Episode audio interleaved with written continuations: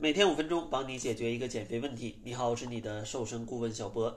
今天呢，主要想跟大家聊一聊节食的话题。因为很多朋友都知道节食对身体不好，但是怎么样去判断是不是节食，可能没有什么头绪。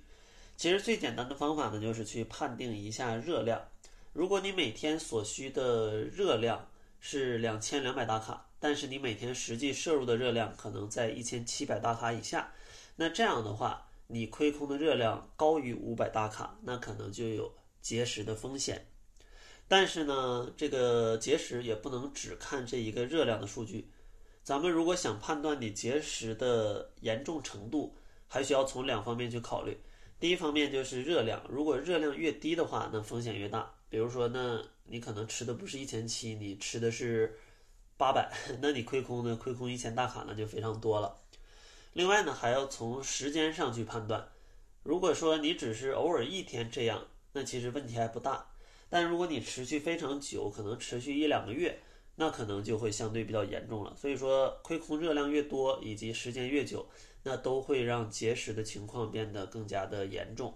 反过来讲，如果你亏空的热量很多，但只是一两天，那做一个轻断食，那其实问题也不大啊。所以说，大家要去辩证的去看这个问题。那如果你真的是存在这种节食的情况，你应该怎么样去调整呢？其实也建议从两方面去入手。当然，节食的情况它是比较复杂的，可能有些朋友他不吃主食，有些朋友他不吃肉，呃，各种情况都有。所以说呢，我接下来给一个比较普适的建议啊，它有可能呃不太适用于一些特殊的情况。其实普适的建议，第一个就是你要逐渐的去增加你每天摄入的热量。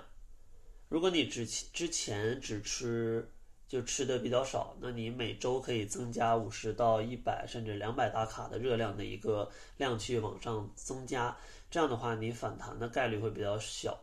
如果你之前只吃一千大卡，你一下非要变成一天吃两千大卡，那其实，在之前如果比较久的话，身体进入进入一种节能的状态，那其实是非常容易储存脂肪的，因为身体在之前判断你可能遇到了什么饥荒。那现在你能吃很多，而且大家吃很多，往往也会吃很多的碳水。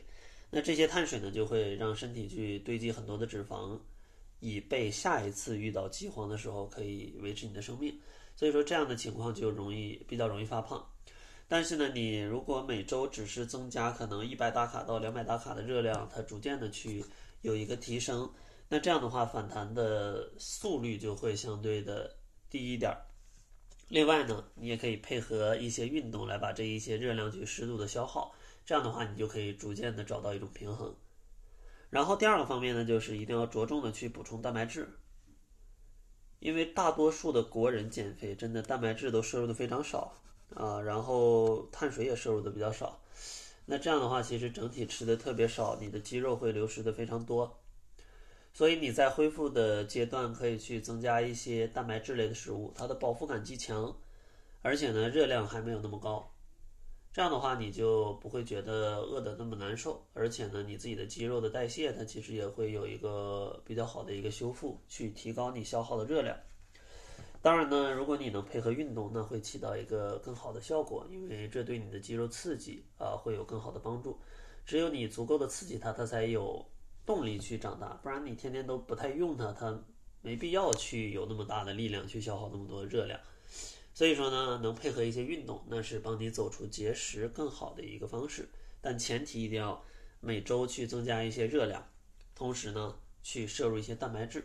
这样的话坚持下来啊，你的节食带来的一些症状它就会有一些调整啊。当然我不并不是只说这个只吃蛋白质啊。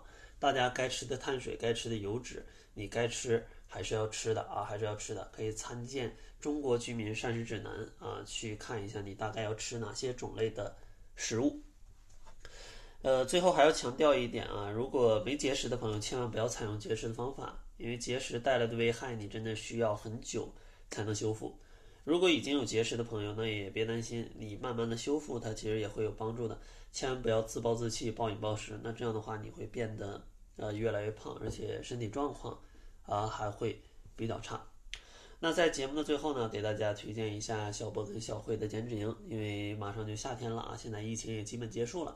大家呢，该上班的上班，该出去玩的出去玩，该工作的、该学习的啊，都可以出门去溜达溜达了。那到了这个夏天，你瘦了吗？还是在家闷着变胖了？如果大家想要快速健康的瘦身的话，可以加入小波跟小辉的减脂营啊，在这里呢，四周可以轻松帮助大家瘦十斤，而且呢，我们主要是教的一些方法。出营之后呢，大家也可以按照方法继续去不断的去做一个循环，这样的话，你的体重也不会上涨，还会有一个持续性的下降。如果大家感兴趣的话，可以关注公众号，搜索“窈窕会”，然后在后台回复“指导”两个字，就可以咨询小辉校长了。那好了，这就是本期节目的全部，感谢您的收听，咱们下期节目再见。